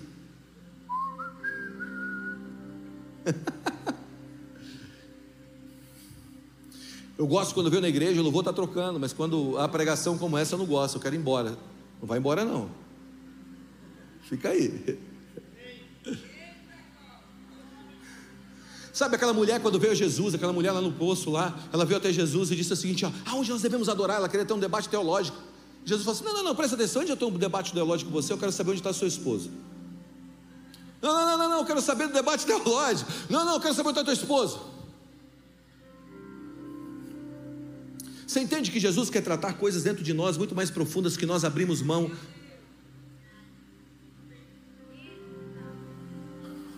Hoje eu entro na internet, eu entro no Twitter e eu vejo assim, o Twitter é terra, sei lá de quê, né? Gladiadores. O Léo, o Léo tá aqui, o Léo Reisman? Léo, tá não, né? A, a Nath está ali. O Léo me disse, me contou uma história que eles inventaram um, um AEA, uma inteligência artificial, e colocaram no Twitter. Em três horas e meia, quatro horas, a inteligência artificial estava xingando todo mundo. Ela leu o padrão do Twitter e começou a xingar todo mundo. Ela entrava em toda dividida. Júnior Baiano. Você entende? Que de, alguma, de, de, de, alguma, de algum ponto de vista nós estamos pegando e desenhando um Deus que é diferente do Deus verdadeiro. E nós estamos querendo ter, ter, ter debates teológicos, sendo que nós temos que voltar aos princípios elementares da fé, de conduta de vida cristã, coisas básicas, e passar a linha, isso é errado, isso é certo porque nós estamos relativizando tanta verdade que nós não sabemos mais o que é verdade, o que não é verdade, o que é certo, o que não é certo, o que é mentira, do que não é mentira, quem é Deus e quem não é Deus, quem é Jesus, não sabemos mais de nada. Jesus disse: Olha só, Vinde a mim, todos vós que estáis cansados e sobrecarregados, e eu vos aliviarei. Só que esse alívio não é uma relativização da verdade para você viver um princípio, na verdade, ele vai tirar dentro de você os teus desejos que têm gerado uma vida pesada. Aí você diz, mas Guga, Deus é amor. E Ele é. E eu amo Ele. Tá bom, se você ama, você obedece os seus mandamentos e os cumpre. O amor de Deus vai te custar tudo. Santo Agostinho diz o seguinte: ama a Deus e faz o que você quiser. E eu concordo com ele. Porque quando você ama a Deus, você cumpre os mandamentos. Você entende que a coisa está amarrada? Então ama, ama o Senhor e faz o que você quiser, é só você amar, e aí você faz o que você quiser. O apóstolo Paulo fala que no amor não há lei.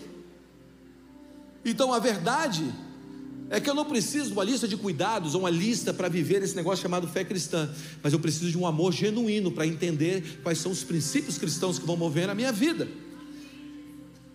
E aí que a gente vive, a gente vive pelo um conjunto de regras e não pelo amor genuíno. E essa aqui é a primeira chave da noite. Pega aí. O amor provoca melhor disciplina. Quando você ama, você se disciplina. Mas se você se disciplina sem amor, na verdade você está só vivendo um conjunto de regras sem nenhum tipo de relacionamento. Eu seguro a bronca de muita coisa na minha vida, não é porque eu entendo que é certo, é porque eu amo tanto que aquilo ali me coloca em um lugar de um aprendizado constante, transformador, que apesar do fardo ser leve, ele me custa algo. Você está aí? E aí o que nós fizemos?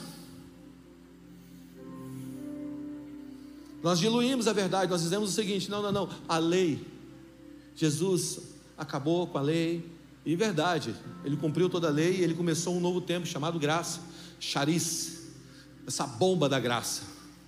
Porque é o seguinte: tudo que a gente entendeu de graça antes de Jesus vir, tudo mudou depois que Jesus veio. É mais ou menos assim. Eu disse isso aqui semana passada. Quantos aqui já viram falar da bomba atômica?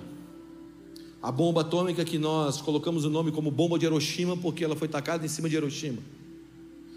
O nosso entendimento sobre explosão mudou depois da bomba atômica. Tudo que a gente achava que era explosão ficou pequeno depois que aquela bomba caiu, sim ou não?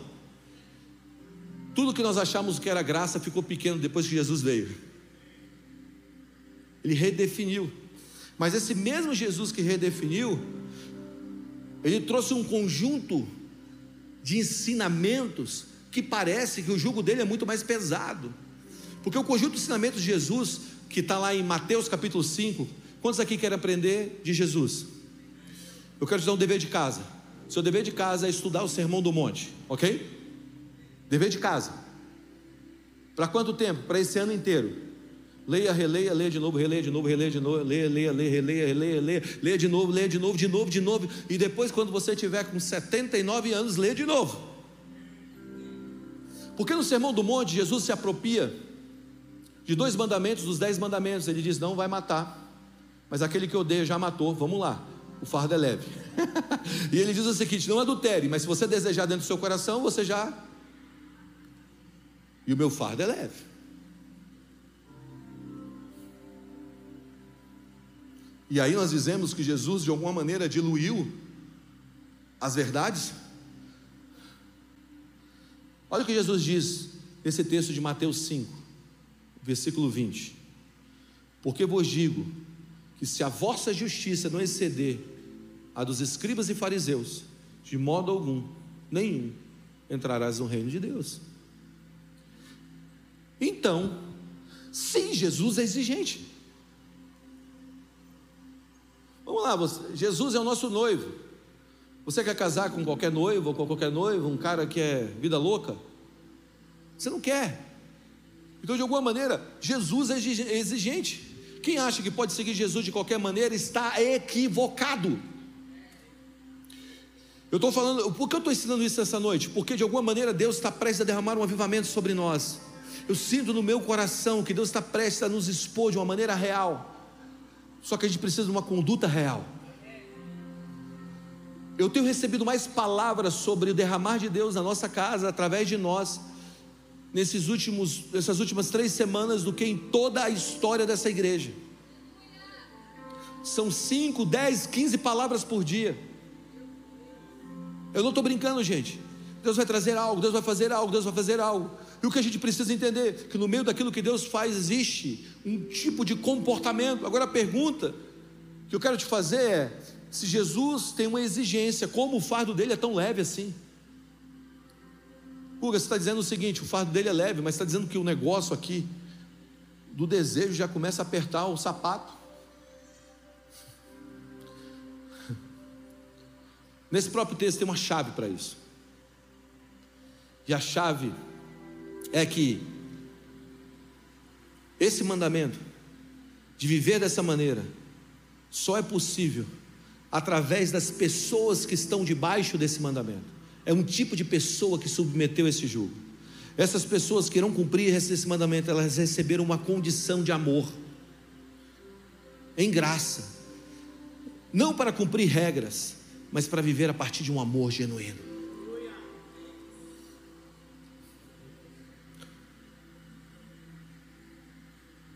Eu me lembro uma vez que, quando eu, eu tenho 18 anos de casado com a mesma mulher. Ela está me vendo de casa, então eu vou levar um nível aqui, mas sou apaixonado por ela.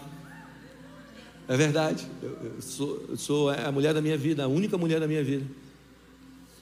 E quando eu me apaixonei por Marco, eu estava prestes a a largar tudo e ir embora, é o que eu queria. Eu queria ser um missionário num campo, missionário num lugar muito difícil, sabe? Você, qual é o lugar mais difícil da terra? Para lá que eu quero ir. Eu já tinha pregado nas ruas, montado campanhas missionárias, tinha feito um monte de coisa. Eu quero ir embora, eu quero agora ser um missionário lá num lugar bem difícil. E para isso eu não posso casar, porque o meu sonho era morrer como mártir. Olha o sonho na minha cabeça. Eu queria morrer. Eu queria para o campo missionário, pá!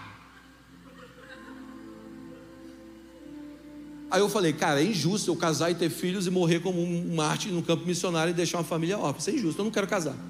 Aí eu estava num culto, um culto de domingo na igreja adorando.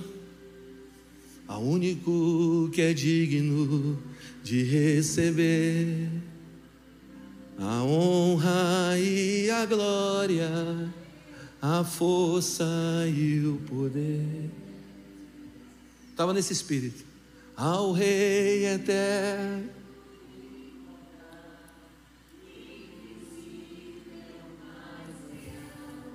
A Ele. Aí eu estava adorando Jesus, cantando essa música, ou outra música, sei lá, eu acho que era essa. Aí eu olhei para o lado, eu vi uma menina de uma saia até o pé, passando assim para ir no banheiro. Era a Mara. A gente já se conhecia de criança, a gente cantou no coral infantil. Desde criança, mas a gente nunca teve nada. Nunca deu aquele match, sabe aquele negócio? Nunca rolou, nunca rolou aquela a química. Por isso você pode se surpreender, cara. Não tem ninguém nessa igreja que é compatível a mim. Pastor, ora por mim, que não tem ninguém aqui. É? Amém. E aí eu tô lá, adorando o Senhor, de repente Mara passou. Eu olhei para ela, meu coração disparou, disparou, abaixei a mão e falei assim: ferrou. Senhor, eu não quero. Eu não quero, não quero, não quero, não quero, não quero. Eu não quero. E eu briguei com Deus, falando que eu não queria. Mas aí a gente começou a ter uma relação, começamos a sair para adorar o Senhor juntos. Aí a gente tocava violão na esplanada, mas na verdade eu tocar violão era o segundo plano, né?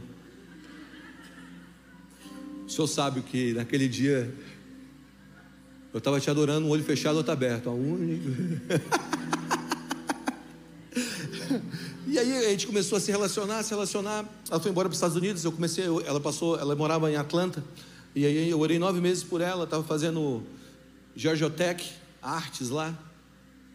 E ela voltou. E quando ela voltou, aí eu falei, agora, né? Mas antes dela voltar, eu, depois de nove meses orando, passei nove meses orando, irmão. Depois de nove meses, sou crente, eu sou. Aí depois de nove meses orando, eu falei assim: Deus, o negócio é o seguinte, já orei demais, nove meses, nasce um bebê, então eu não quero mais esse negócio. Se eu tem ela para mim, traz ela de volta. No outro dia ela me liga. Diz assim: Guga, você não sabe o que aconteceu? Um amigo meu me deu, me chamou para ir para a Grécia. Eu, é mesmo, é? Ela falou assim: ah, eu disse para ele que eu não ia para a Grécia com ele, que eu iria para o Brasil. Ele comprou uma passagem e eu estou voltando para o Brasil. Tem como você me pegar no aeroporto? Porque eu quero fazer uma surpresa para minha mãe. Aí eu botei, eu falei, claro que eu te pego. Desliguei o telefone e falei, tu é bichão, hein, Deus? Acabei de orar, o negócio já. Tu é o cara.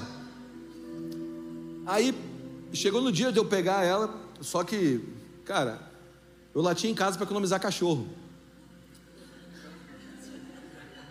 É sério. Quem te viu, quem te vê. Pô, eu estava começando o ministério, cara. Primeira vez que eu fui liderar adoração na vida, eu fui na carroceria de um carro para liderar adoração, no meio dos vidros. Tem muita gente que quer chegar onde você quer chegar, onde você está, mas não quer passar pelo processo, você passou. E aí, cara, eu pedi, eu pedi o, o carro do meu cunhado, Bruno, Bruno, passou Bruno. Bruno, tem como você emprestar um carro aí? Ele me deu um Versalhes. Nem a gente sabe nem o que é Versalhes aqui. Ele me deu um Versalhes. E eu fui pegar lá no aeroporto, no dia entrei no carro, estou dirigindo. Só que o meu cunhado, ele não foi usado por Deus na sua totalidade. Ele me deu um carro sem gasolina. Eu chegando perto do balão do aeroporto aqui em Brasília, Brasília aqui, você está acompanhando pela internet, tem um balão, e eu estava chegando, todo feliz, cantando, é hoje, Senhor. O carro começou a fazer assim, ó, eu não acredito, está amarrado. E o carro acabou a gasolina. E aí, eu comecei, eu estava com o bermudão da Ciclone. Você sabe que o bermudão da Ciclone tem uns 237 bolsos. É um bolso dentro do outro bolso, dentro do outro, dentro do outro, do outro, bolso. Eu acho que aquele, aquele, aquele bermudão foi feito para levar para traficar drogas, porque tem um monte de compartimento secreto. E aí eu comecei a procurar, sabe, dentro do bolso um dinheiro. Eu entro dentro do bolso, bolso, bolso, bolso. Achei um dinheiro, saí correndo, comprei a gasolina, voltei, botei no carro, cheguei no aeroporto, o Mara tinha ido embora. Pô, fica triste aí. Obrigado. O que eu fiz? Fui para casa, liguei para ela, e aí, onde você está? Eu estou em casa, você quer, você quer vir aqui? Claro. Só que eu não tinha mais o carro. Cheguei para o Bruno, toma esse carro aí. Peguei minha bicicleta, morava na 403 Norte, fui direito na 209. Ela morava na 209 Norte. Peguei a bicicleta, comecei a pedalar. Quando eu comecei a pedalar, já viu aquelas tempestades que tem em Brasília, irmão? A história só piora, né? Brasília é aquela tempestade que aparece de uma hora para outra. O tempo da cidade fez assim, ó. Eu falo, não acredito que vai chover, Deus. Será que esse negócio não é do Senhor? E eu estou pedalando e caiu aquela tempestade assim, ó. Pô! E eu me lembro, eu pedalando para chegar na, na 209, todo molhado, e um cara passando no carro fazendo assim, ó. O outro passando, coitado. Só que de verdade, para mim estava suave. Sabe por quê? Porque eu estava indo encontrar alguém que eu amo. O amor alivia as coisas. Se o mandamento está muito pesado para você, é porque está faltando amor. Seus princípios estão pesados para você porque está faltando amor. Porque é o amor que gera um fardo suave.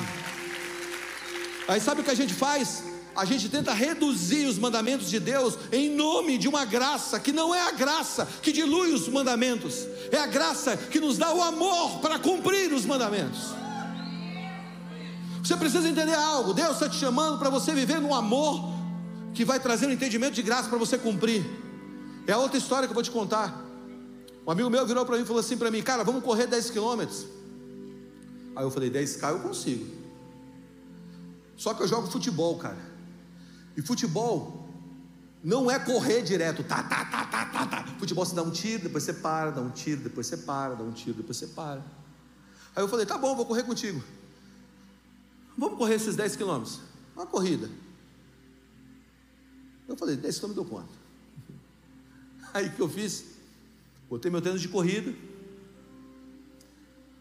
Meu amigo Rafael, Rafael Leão me deu um tênis, eu botei meu tênis, que parece que quando você anda nele, você está andando no céu assim.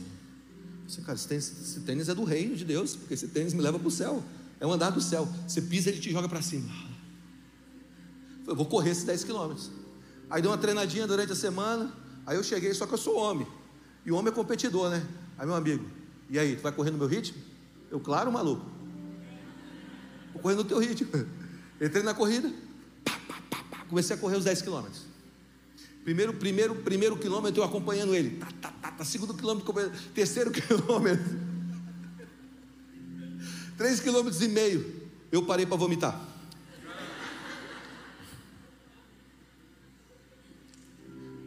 O que eu quero te ensinar com essa história?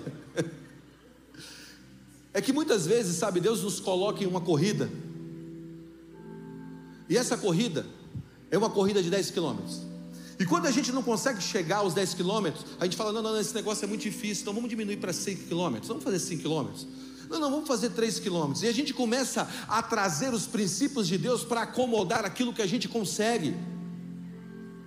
Só que Deus quer te levar para a academia dele, quer fazer você treinar, para você ganhar pulmão quer te botar num condicionamento para você ganhar pulmão, para que você consiga correr os 10 quilômetros. Sabe, ele quer nos ensinar que há um problema em diluir os pensamentos, os princípios, mas não há problema em você dizer, Deus, eu não dou conta. Não existe nenhum problema você chegar para Deus e dizer, Deus, eu não consigo fazer isso. Está difícil para mim. Senhor, eu estou com pensamentos adúlteros. Senhor, eu estou com, eu tô, eu tô com um problema. Meu casamento está com um problema. Senhor, Senhor, eu, eu, eu, eu quero, eu quero, eu odeio aquela pessoa. Deus não tem problema com isso. Mas Deus tem problema em você dizer: não, não, não, não, não. Esse pensamento, a graça de Deus, sabe? A graça de Deus, ela deixa eu fazer essas coisas. Não! Não! Não diminui a distância se você não consegue chegar lá. Não diminua a distância. Continue treinando. Porque é muito fácil você não matar, mas difícil é você perdoar e parar de odiar.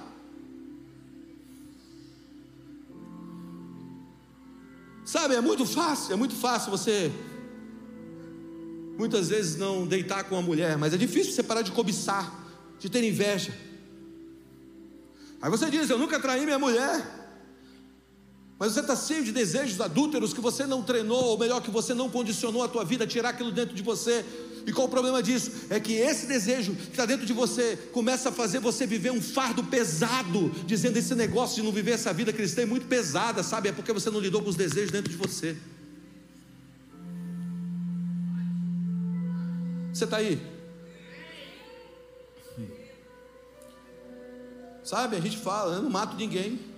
Mas você é cheio de ódio, de mágoa, de rancor, falta de perdão, desejando o mal dos irmãos. O sujeito entra por uma porta, você sai pela outra. O que você está fazendo? Você está diminuindo o teu mundo, botando o teu mundo pequenininho, condicionado a quem está presente. É que te faz felicidade. Não, tira do seu coração a mágoa.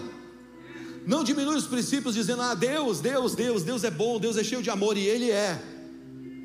Mas Ele quer que você corra os 10 quilômetros. E aí, quando você não consegue, ele abre os braços e diz assim: Vinde a mim. Todos vós estáis cansados e sobrecarregados, vinde a mim. Filhão, eu sei que você não está dando conta, mas vinde a mim. Vinde a mim que eu vou te ajudar. Eu vou te ajudar a dar o próximo passo, eu vou te ajudar a dar o segundo passo, mas não transforme a minha lei e não rebaixe quem eu sou a segundo aos teus desejos, ao nível dos seus desejos. Tá aí? Porque não existe nenhum problema em errar. Existe um problema de a gente criar uma teologia para o erro.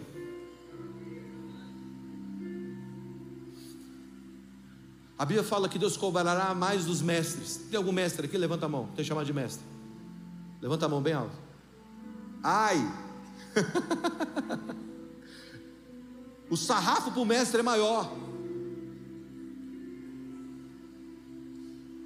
Lá em Apocalipse, Deus diz o seguinte: Tenham cuidado com a doutrina dos nicolaítas, homens que têm ensinado coisas erradas. O que eu quero propor para você, mano, é o seguinte, irmão, olha para mim. Que Deus irá te condicionar para você viver um tipo de vida que você acha que não existe nenhum tipo de possibilidade para viver. Mas você tem que continuar a treinar. Continua a dizer: Isso aqui, Senhor, eu estou errando, mas eu, eu peço perdão ao Senhor. Eu vou dar mais um passo eu vou permanecer mais um dia, eu vou ficar mais uma hora, eu vou te amar mais um pouco, eu vou me entregar mais um pouco, eu vou ler a Bíblia novamente, eu vou voltar aos princípios, eu vou levantar minha mão na igreja e vou gritar, eu vou participar de discipulados, eu vou ler a tua palavra e vou guardar ela no meu coração para não pecar contra ti, eu vou lutar por essas verdades.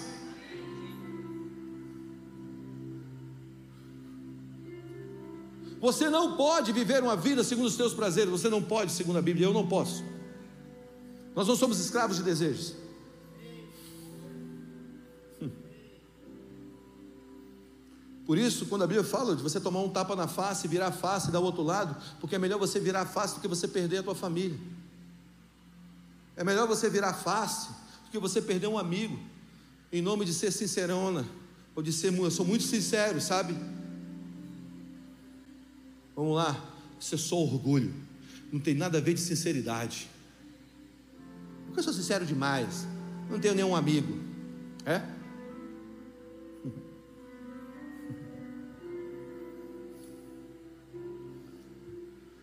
Porque eu carrego a verdade. É? Olha o que diz Lucas capítulo 18, versículo 10. Dois homens foram orar no templo, um fariseu e um cobrador de impostos. Vamos lá, quem que você acha que é pior, o fariseu ou o cobrador de impostos? Segundo a tua mente agora, pode dizer que é o fariseu, mas naquela época era o cobrador de impostos. O fariseu orou assim: Eu te agradeço, ó Senhor, porque não sou pecador como as outras pessoas. Olha que oração linda, gente. Desonestas, injustas e adúlteras. Nem sou eu como aquele cobrador de imposto ali, ó. O cara está lá quietinho na dele. Jejum duas vezes por semana e dou, e dou a Deus um, um décimo de tudo que ganho. O cobrador de impostos mantinha-se à distância enquanto orava. E não ousava sequer erguer os olhos para o céu, antes batia no peito e clamava: Deus, tem piedade de mim, porque sou pecador. Digo-vos Quem voltou para casa perdoado? Foi este pecador? Foi este pecador e não o fariseu. Eu afirmo. Porque todo aquele que procura elevar-se será humilhado, e todo aquele que se humilha será elevado. Então a gente vem na igreja e diz o seguinte: Eu vim na igreja, sou maior do que você. Ei, ei, ei, ei, ei. Se você não vem na igreja, se você vem na igreja e não sai daqui com convencimento que você é um, um homem pecador que precisa de uma restauração de Deus, tem uma coisa errada. Você sabe, eu estou pregando para você, eu estou pregando para mim. Chilepe em mim. Você está aí? Então, perceba, perceba que você precisa entender que você tem sombras, desejos errados, desejos profundos, que estão levando a uma vida pesada. A vida difícil é quando nós abraçamos tudo e não temos um propósito para viver. Escuta o que eu vou te dizer. Existe um lado difícil das escolhas fáceis. Existe um lado difícil das escolhas fáceis. Existe um lado difícil das escolhas fáceis.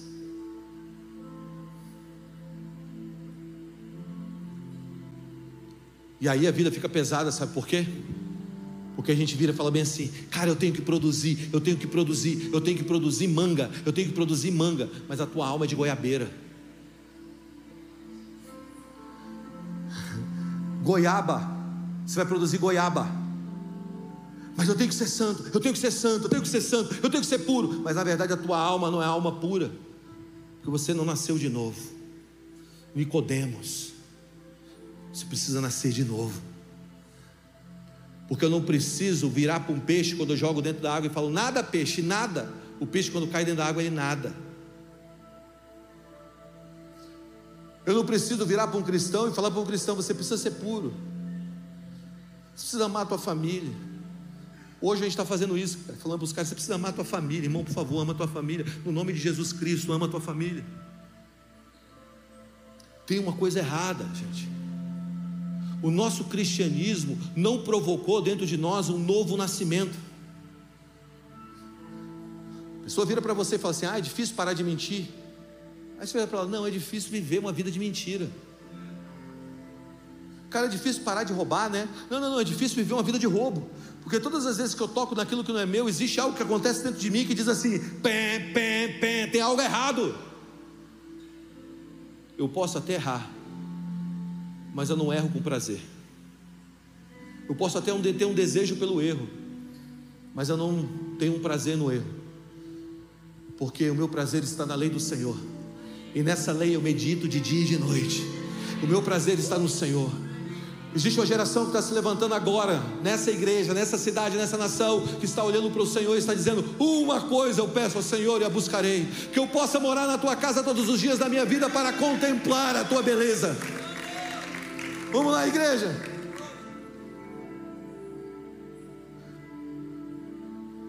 Não tem problema os teus desejos caminharem para um lugar errado.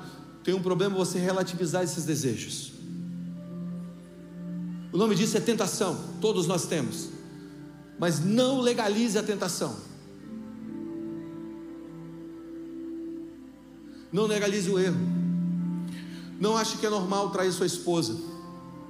Não ache que é normal trair seu esposo. Não ache que é normal viver uma vida de lascívia, dada aos desejos e aos prazeres da vida. Você pode até fazer, cara. Talvez você esteja num processo diferente, lá atrás, aprendendo ainda sobre Jesus. Jesus vai te amar e vai te chamar para Ele, mas não diga que isso é normal. Não diga que o erro é normal. Não diga. Vocês estão aí? Presta atenção, geração do avivamento que é assim que a gente chama essa geração, e eu acredito nela.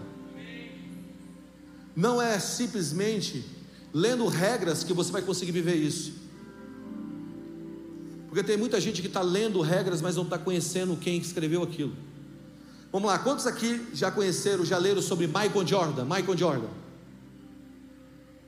Michael Jordan. Quantos aqui já leram alguma coisa sobre o Pelé? Pelé.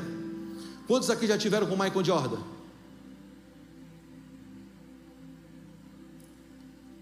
Você pode ler sobre alguém e nunca estar com ele. Você pode ler sobre Cristo a vida inteira e ainda assim nunca ter um relacionamento com ele. Escuta o que eu estou te dizendo, Jesus está te chamando para um relacionamento. Não apenas para uma cartilha de regras, eu faço isso, eu faço aquilo, eu sou maior que você. Não, não, não, não, presta atenção. Vida cristã é para gente grande. É para casca grossa. Vida cristã é para aquele que está dizendo: é o seguinte, a minha vida não está reta, não, Guga mas eu estou amando Jesus e eu tenho certeza que as coisas vão se ajustar. Eu estou dando mais um passo, um passo de cada dia, um passo de cada vez, um passo de cada vez. Eu não tenho problema nenhum de ser julgado pelas pessoas por andar com pessoas que são tortas. Mas eu tenho um problema quando as pessoas tortas dizem que os erros delas são legítimos. Não são. Não dilua as verdades de Deus. Corra os 10 quilômetros. Corra os 10 quilômetros o Evangelho não é uma lista de rituais e regras, mas sim um relacionamento de afeição pelo seu Criador. Por isso, se você quer viver nesse lugar dessa afeição pelo Criador, desse relacionamento genuíno e real, quero que você se coloque em pé.